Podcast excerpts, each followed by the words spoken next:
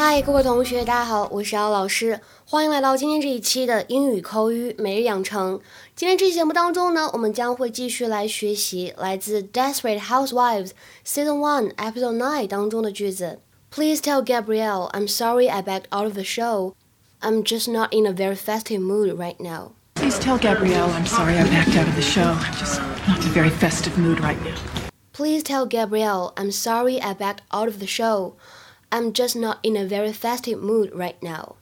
Please tell Gabrielle I'm sorry I backed out of the show. I'm just not in a very festive mood right now. 麻烦请转告 Gabrielle，抱歉我没有办法去参加走秀了。我现在呢实在没有那个欢乐的心情。 在整句话朗读过程当中呢，我们注意一下，out 和 of 可以连读，就会变成 out of，out of。just not 当中呢有一个不完全失去爆破的现象，in a 当中呢有一个连读，会变成 in a，in a。right now 当中呢有一个不完全失去爆破，就会读成 right now，right now。Next up, we have Mrs. Bree Vandy in a pink party dress with laser cut full skirt and silk belt. And here's another exquisite ball gown by Halston, modeled by the devastatingly sexy Lynette Scavo. Notice the fine detail, the clean lines. The dress is nice too. Next up, please welcome Edie Britt. Please tell Gabrielle I'm sorry I backed out of the show. I'm just not in a very festive mood right now. 今天这一期节目当中呢，我们来重点学习两个单词。第一个，festive，festive，大家可能看到它会觉得，哎，好像长得很像 festival，festival，呃，节日这个单词，对吧？没错，是有一些相关的。在这里的话呢，festive 它是个形容词，表示庆祝的、欢乐的或者喜庆的这样的含义。如果呢你是在 British English，在英式英语当中呢看到这个词 festive，其实很多情况下呢都指的是 Christmas，是在说圣诞节。下面呢我们来看几个例句。第一个，There is a festive air waiting for the new year everywhere.